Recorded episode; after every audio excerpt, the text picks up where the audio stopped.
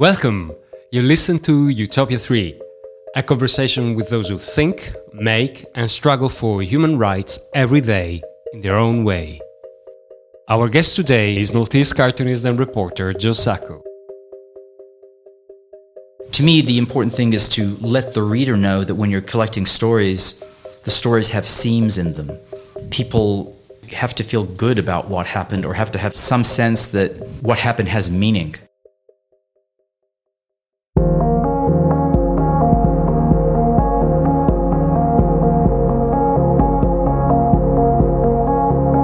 Joe dislikes being defined as a journalist.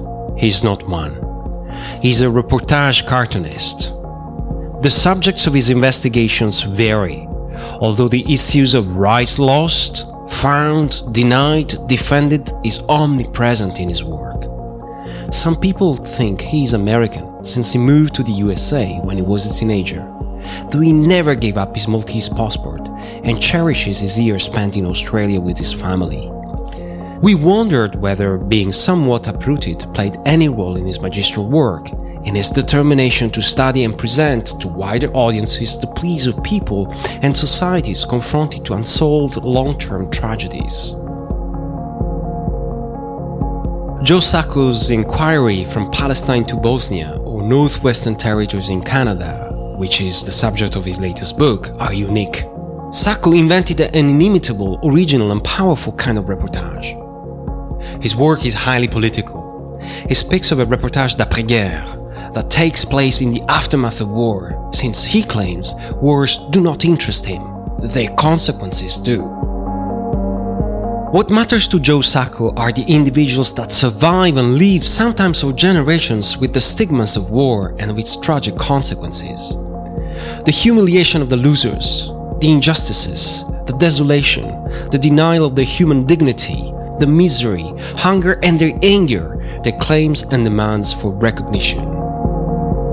My name is Davide Rodogno. My co host is David Brun-Lambert. For Utopia 3, we welcomed Joe Sacco in Geneva in March 2020.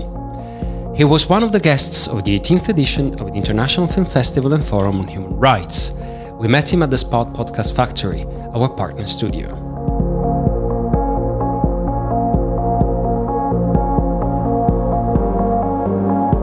Sacco. Bonjour. Bonjour. Good morning. Very glad to have you here. Um, Joe, first question. It's a ritual question. Uh, what does it mean for you to have rights? To have rights? Hmm. That's kind of a heavy question this early in the morning. Time. I mean, I, I, assume what rights mean are things that are. Uh, They are assertions about your person that are inviolable. In other words, they cannot be trampled with. So if you have the right to free speech, that, that means you have a right to free speech under all circumstances. I mean, all these things are always curtailed. We never have full rights. Um, but that's generally it. Malta, a Middle Eastern rock located west you you come from there. I would like to know more about your perception of this island. Well, let's say a lot of a lot of perception is perception that's imposed upon you. Maltese generally think of themselves as European, whether they truly are or not. I mean, they're in the EU.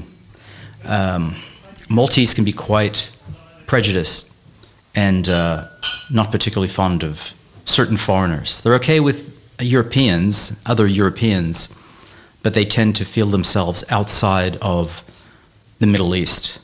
And they feel, I think they tend to feel themselves, outside of North Africa. Personally, I find this a little ridiculous considering the amount of peoples that have crossed the island uh, over, over the times of history. I mean, there was a period a few hundred years ago where Sicily was Muslim and most of Turkey was Christian at the same time. Now it's swapped, right? So I, I think um, our identity should be considered in a much more fluid way. I think there have been times when Malta saw itself between Europe and North Africa in maybe a more positive way. If you think about your trajectory, uh, geographical trajectory, you moved from uh, a small island uh, in the midst of the Mediterranean to Australia, and then even Oregon, which is the end of the Wild West. Was this an accident, and uh, what did you bring with you in your in your baggage as a Maltese?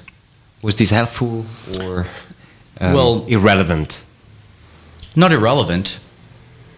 I was an immigrant when I was a, a baby. Uh, that doesn't mean you're not Maltese.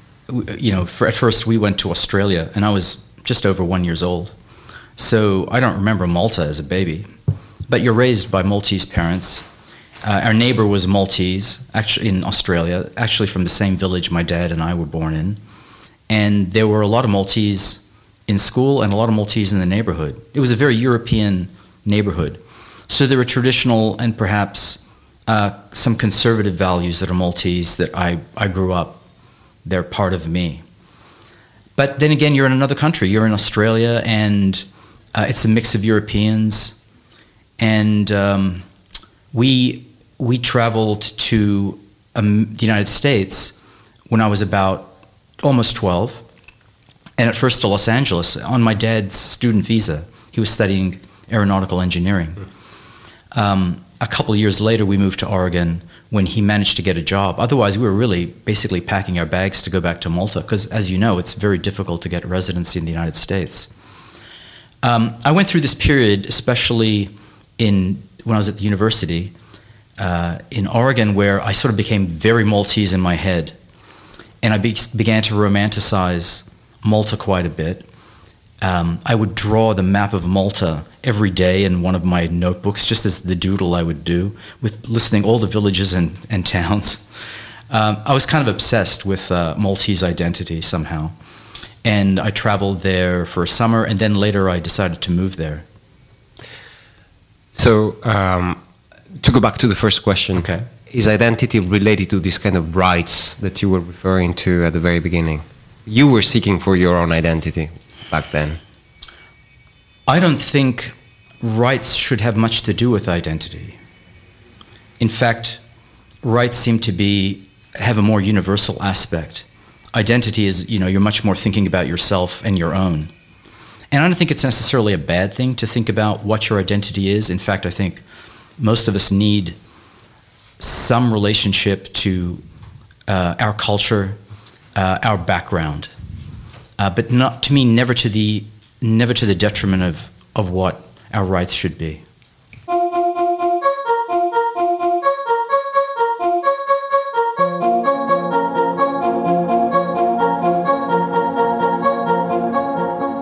Let's talk about your work now. Okay.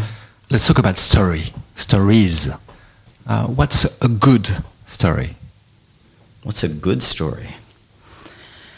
Maybe hard to say exactly, but I'd say one that makes me pick up my ears.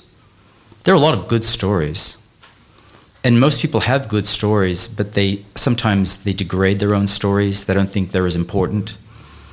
Um, I've had I had a friend once who was in a very bad situation as far as rent was concerned in Portland, basically very precarious rent situation. And when I said I'd like to talk to her uh, to do a comic about people in this sort of situation, she, she said, but this isn't as big a project as something about Bosnia. I, I feel like my problems are so much less than other people's problems. But the truth is, it's all relative. My, my, my small problems can be quite big in my own head. Of course, they're nothing like other problems, but they're still your problems.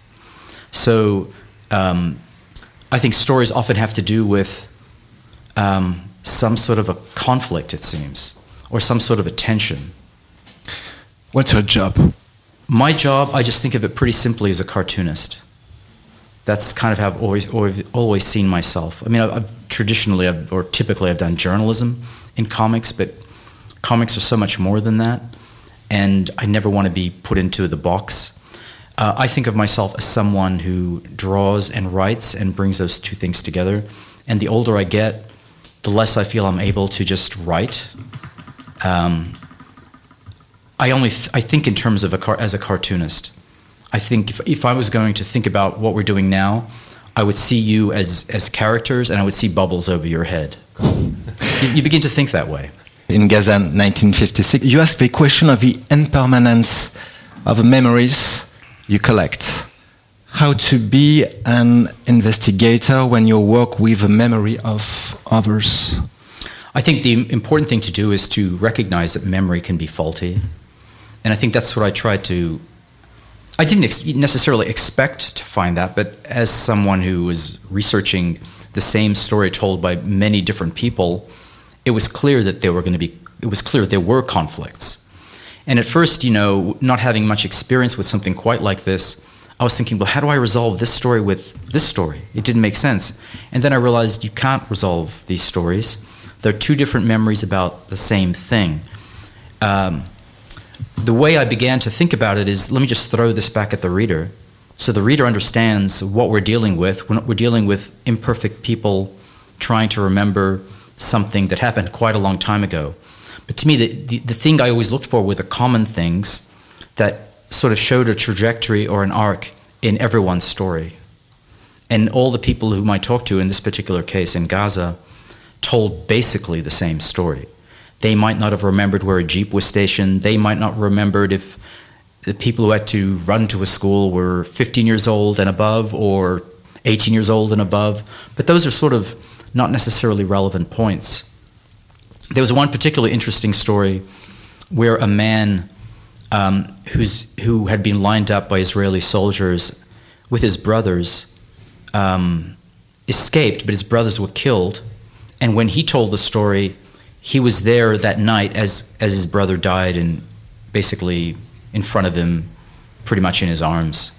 When the man who died, when his wife told me the story, uh, the brother had never been there. He wasn't there for another three months. In other words, this man may have remembered something that may not have happened.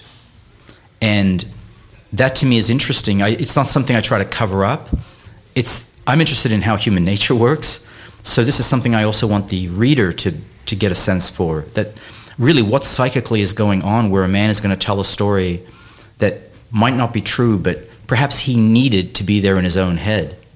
Um, I'm working on a story about a riot that took place in India and I was there one year after the riot. And what was interesting to me was to see what people tell themselves about the riot a year later. What did what do Hindus tell themselves in a certain village about the riot? What do Muslims who tell themselves about the riot? And you realize that narratives are constructed, and sometimes there's a central narrative that becomes a little dominant. And I think people tend to tend to want to agree with it because if you don't, then you're going to be out of step. But but then, Joe Sacco, how do you um, reconcile? Do you do you let these contradictions and ambiguities thrive with no intention whatsoever to reconciling them, or do you intervene, trying to make sense of them, to explain them? How you go about it? It depends. For example, in the Gaza story, everyone was telling the same story. They were but in a different way, with different memories of the story. Um, in the case of the India story, uh, for example, I was at a village where I know 13 people are, are missing. 13 Muslims were missing, probably killed. Their bodies were never found. Um, when, when I went to the village, you talked to the, the people there, and they said, no, the, the Muslims fled two days before. They had warning, they left you know, they left. We didn't do anything here. So I spent a fair amount of time trying to find out the truth. It's not just a question of seeing what people's stories are. In that particular case, I, I managed with my guide to track down some people who had seen their parents killed in front of them there. So um, I, I, I, confront the reader with this um, testimony from the village that seems odd and then I find someone who has a completely different story and, a, and quite a brutal one. Putting all this in, in, in, other terms, are you a bystander of memory or you are a witness of memory? Well, you're asking me very interesting philosophical questions I've never had before. a bystander of memory. I mean, there's only so much I can reconcile. I'm not going to get to the I'm not going to find out if that man saw his brother die or not. Maybe his story is true. How, how, how would I know? To me, the important thing is to let the reader know that when you're collecting stories, The stories have seams in them. They have points, fracture points, um, that are sometimes to me exploited by those who want to deny that something happened. But that's to me, denying it isn't the point. The point is human nature is what it is, and as you said, I think, David, um, people have to have to feel good about what happened, or have to have some some sense that um, what happened has meaning. Joe Sacco, can a journalist really be objective? I really doubt it. I mean, if there was a car accident in front of us and, you know, we were witnesses and we had to tell our stories, and I came here and interviewed the witnesses, uh, I could be objective about what the witnesses said. Um, I wouldn't have any skin in the game. It wouldn't be like, okay, it's a car accident. I'm sorry for these people, but it doesn't really uh, have have any greater meaning than than what's happened to the lives of those people there. When you're talking about a political situation, when you're talking about a Westerner going to the Northwest Territories in Canada or to the Middle East, you always come with your Western prejudices. I'm, I'm surprised people don't just accept this as complete fact. Um, I do, and um, it became clear to me. It's not. It's not that I knew these things before. It's when people begin to throw things back at you like talking to women in in the West Bank or Gaza about the hijab. I mean, it was such a Western thing to think, well, why are you wearing the hijab? I mean, what does it mean? And you know, you, you just have this idea that women are oppressed, and maybe some of them feel that way, but sometimes. Uh, young women would just hurl it back and say, "Why? Why are Westerners so obsessed with the hijab? What is your problem?" And it makes you think, you know, well, what is my problem? What I like in your in your work is precisely that you embrace subjectivity and you are physically um, and you make fun of yourself because you you represent yourself uh, in, almost in a caric caricatural way uh, in, in, your in your books, uh, which seems to me as a reader, one of your readers, as a way of reminding all of us about your subjectivities. Hey, this is Joe Sacco telling this story um, which is something that we tend to forget today because we pretend to be objective even when we know very well that we are not. I would like to know, and this will push us back to the question of rights, how this you caricature in your books um, is the uh, vector of a political message, if any.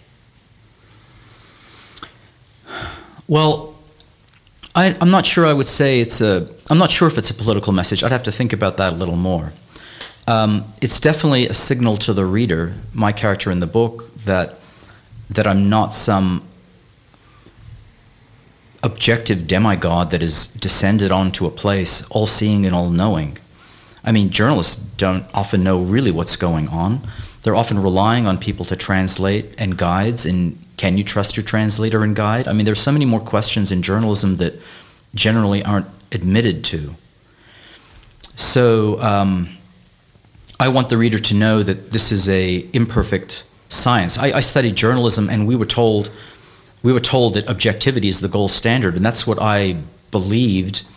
Um, really, until the point that I that I realized that news was giving me a very uh, skewed biased. version bias of um, of what was going on in the Middle East. In fact, I was outraged, especially because I'd studied journalism, to think that oh, objective style journalism has really not served me well, and that had to do with the Palestinians. Your books show that colonization continues over the generations. Is it because people are weak or because the system is strong? I think people are told they're weak and they begin to believe it. Um, the system is strong. And people, especially in North America, they tend to blame themselves. When, when things aren't working out, even smart people who know some political theory tend to basically assume they're the, they're the screw up, that the, you know, as an individual, you're the screw up. But there are so many systematic things and structural things that are Im- almost impossible barriers that um, I hope people begin to see that, see the structures and not their own their own weaknesses.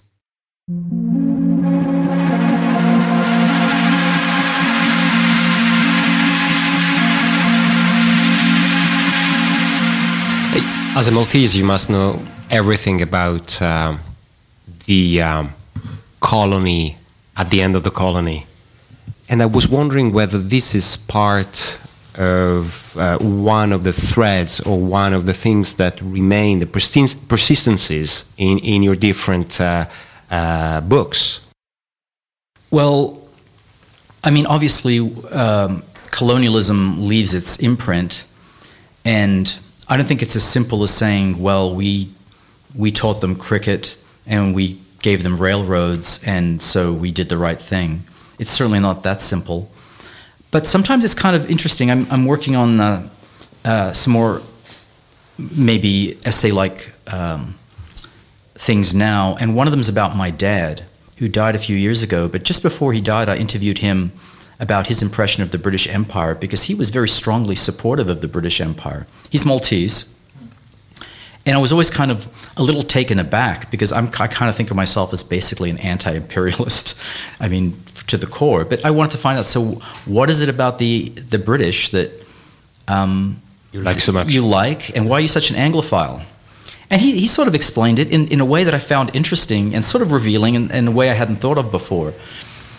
He said, growing up, um, the Catholic Church was so oppressive in Malta, uh, especially if you were from a small village, and he, he was from a small village, that often the parish priest is going to really make some decisions in your life. It happened with my mother.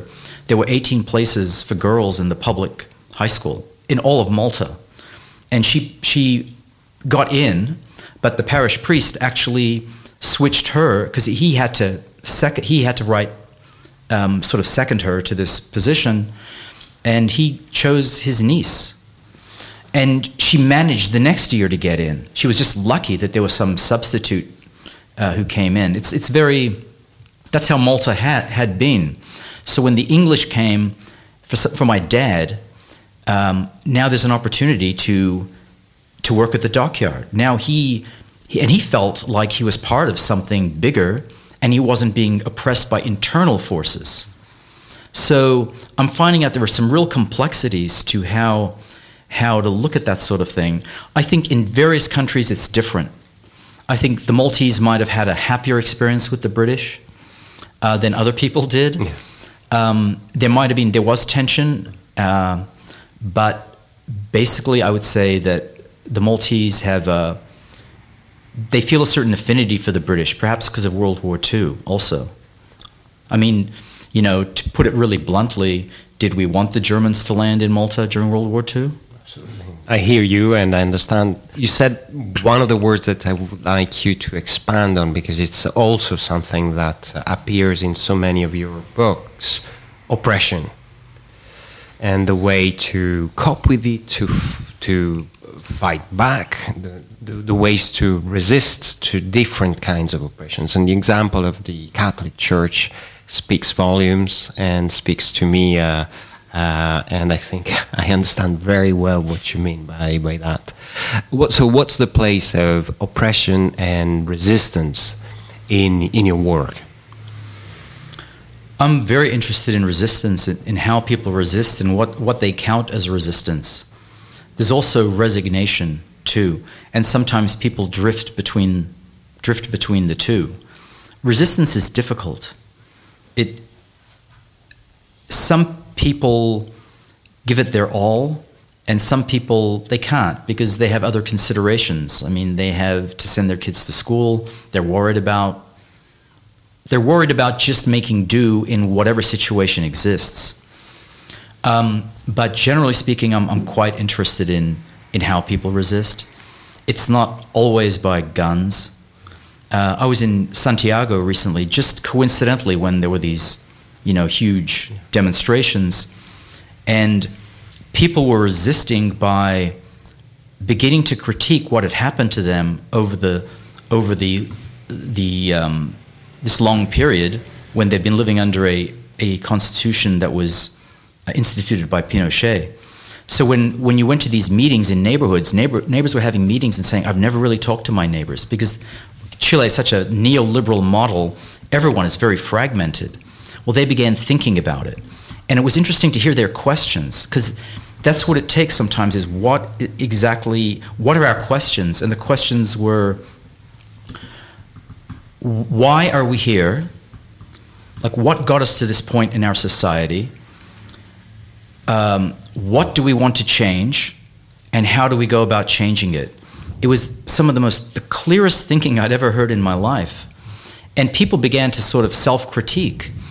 I met people and prof- uh, professors, and they were saying things like, you know, because money entered into the institution and because students had to pay, because we had to collect money to keep the school going. It was no longer, it was privatized basically.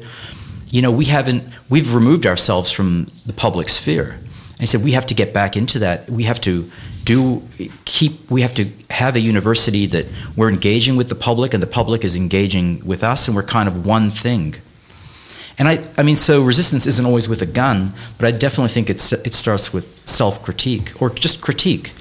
And the, the indigenous people I met in Canada, uh, the ones who are really thinking um, are the first thing they, they're doing is critiquing what the West imposed upon them and how their lives have been, their culture has been warped by the West. And how, how do you look at the uh, protests from uh, Beirut to Khartoum, from uh, Haiti to Hong Kong? Um, it's like the new world, like a young world, wants to beat the old system or the old world there's an incredible frustration, and I see it, and um, I'm I'm completely with those movements. Unfortunately, it's in, it's it's much easier to um, just oppose what exists than to think about how to dismantle what exists and do it in a way that makes fewer people panic and actually changing that structure. It's so hard to change structures. I mean, now we live in uh, states of surveillance that that we couldn't have imagined before, and and levels of brutality that are, you know, are kind of pretty frightening even in so-called democracies. So there's more that's coming against those protesters. I always appreciate what the protesters, the general human need to feel like they have some say in their own lives, they have some agency. But it's always, you always wait, you, you always see million, you can see millions of people in the street, and then you think, well, how is this really, how are they going to focus all that energy? It's wonderful, it's amazing, it's liberating feeling, that power in the street, but the power, how do you get it to work in your favor? Government stru- those structures are they might be seven or eight people sitting in a room coming up with a decision. That has a lot more strength than a, a million people just having you know their voice. What, what is what what do those million people want? Well you know what those seven people want? They can decide very quickly. The interior ministry the the capitalists all those people they know almost instinctively how to keep things under control, at least to try to keep things under control. They, they often can't do it, but they will have a position that's clear in their own minds, at least. You know, what they'll do is, for example, in Chile, is say, okay, we will rewrite the constitution and we'll rewrite it and then we'll give it to you as a plebiscite. I mean, they, they begin to take the narrative, in other words, almost say, we're on your side, let us handle it. And that begins to disarm some people. After a while, after a month in the street, a lot of people are tired of it. They want their kids to go back to school. You know, there's a lot of things. There's a lot of things at play, and the longer it goes on, the more chance I think the structures have of, of regaining control. For example, the, the um, Yellow Jacket movement in France. Right. Right. I mean, always has the most power. The government is often caught off guard right away, but then place for time to get its both its feet on the ground. Absolutely.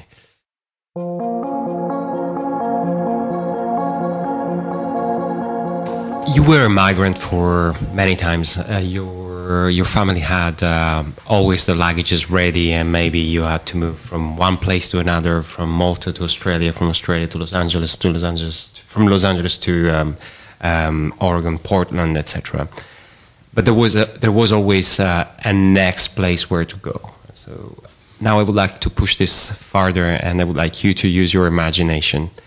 If you were a refugee and you had a small bag, what would be the five items that you would put in this bag in a situation where you were forced to flee? Hmm, that's an interesting one. My first thing to say is my, my important papers, but that might be the first thing to get rid of if you want to create a little narrative about who you are and where you come from. Um, but I would say my, my papers. Um, every bit of art I've ever drawn that I could carry. In a bag. yeah, I, I, couldn't carry it. Believe me, I would, I would probably leave it. I don't know, a few books that I, I could take with me on the way.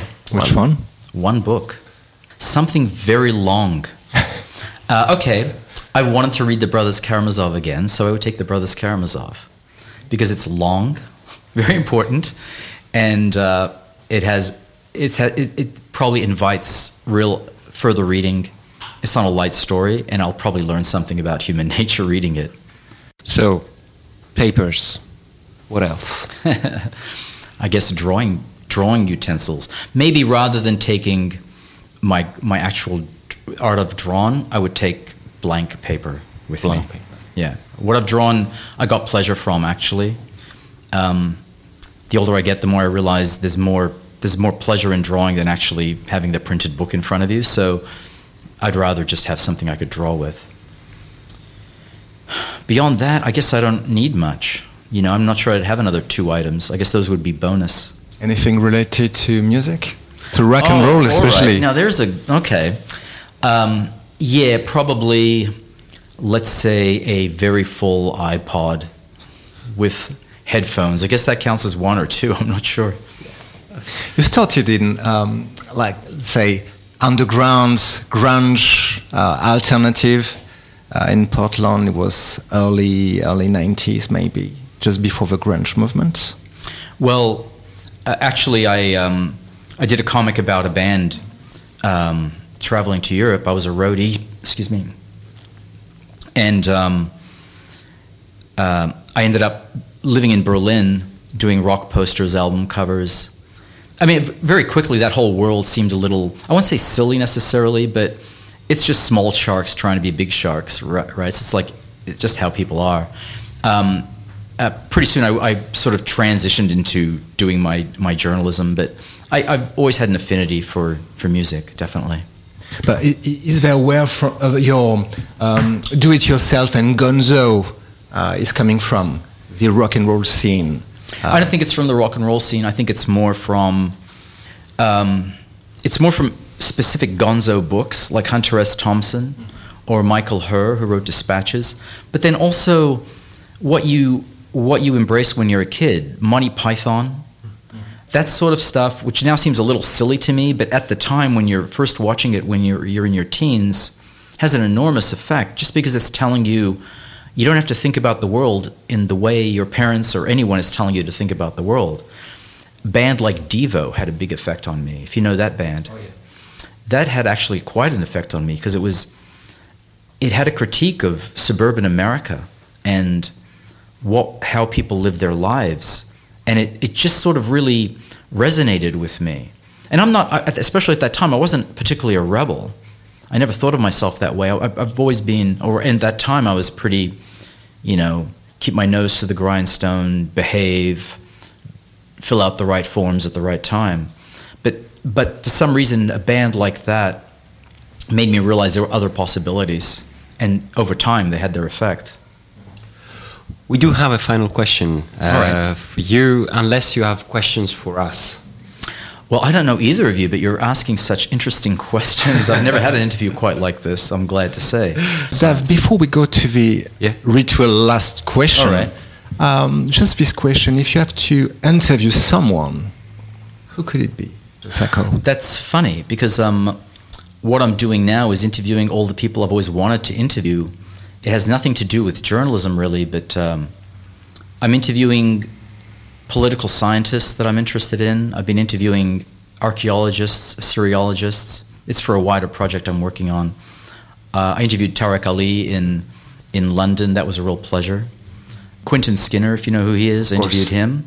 You know, it's like I, I find what's interesting is I find that um, I, will read some some books. I'll get very interested in a subject, and then I'll basically just call up this person, saying I'm, or, or write to them, and say, I'm, "Hey, I'm going to be in London.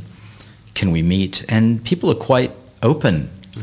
Right now, because I've been in Geneva and I've been visiting the Reformation Museum, um, I wouldn't mind interviewing the director, who seems to know quite a bit about it.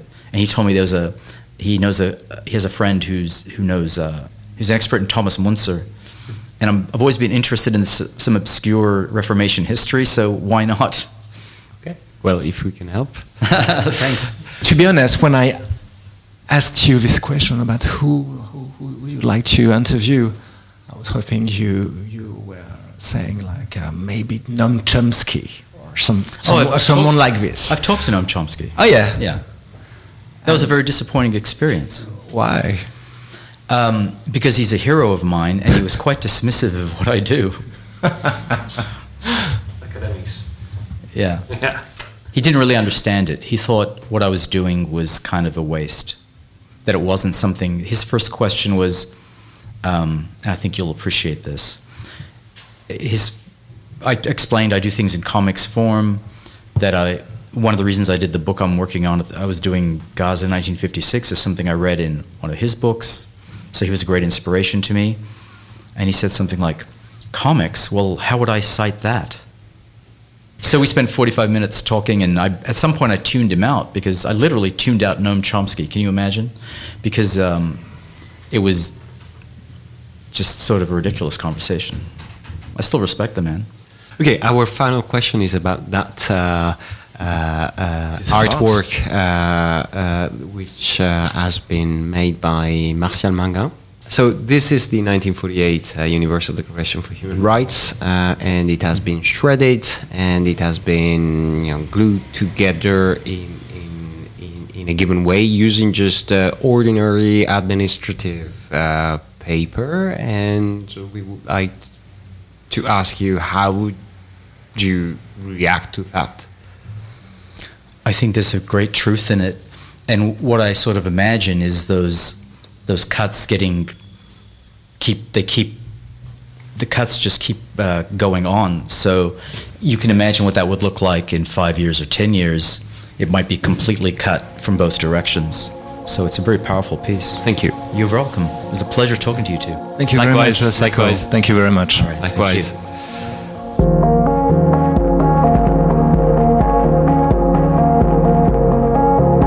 You listen to Utopia 3, a podcast produced by Davide Rodogno, David Brun-Lambert, Martial Mangan, Julie Noyel, and Julien Babel. Joe Sacco was our guest to discuss, among other issues, his latest book, uh, Paying the Land. This interview was made possible thanks to the 18th Geneva International Film Festival and Forum on Human Rights. Joe was one of our guests in March 2020. We would like to thank Isabelle Gattiker, the film festival director, and we would like to thank also the Spot Podcast Factory in Geneva. They are our partner studio here. If you would like to have more information on Joe Sacco, you will find it on the Utopia 3 website, www.utopia3.ch. You will find other podcasts that were made during the 18th Film Festival, and you will find more on the work of art Tram. Joe Sacco commented on it. If you enjoyed this podcast, please leave us five stars on iTunes or any other podcast platform of your choosing. Thank you very much and see you soon on Utopia 3 for another podcast.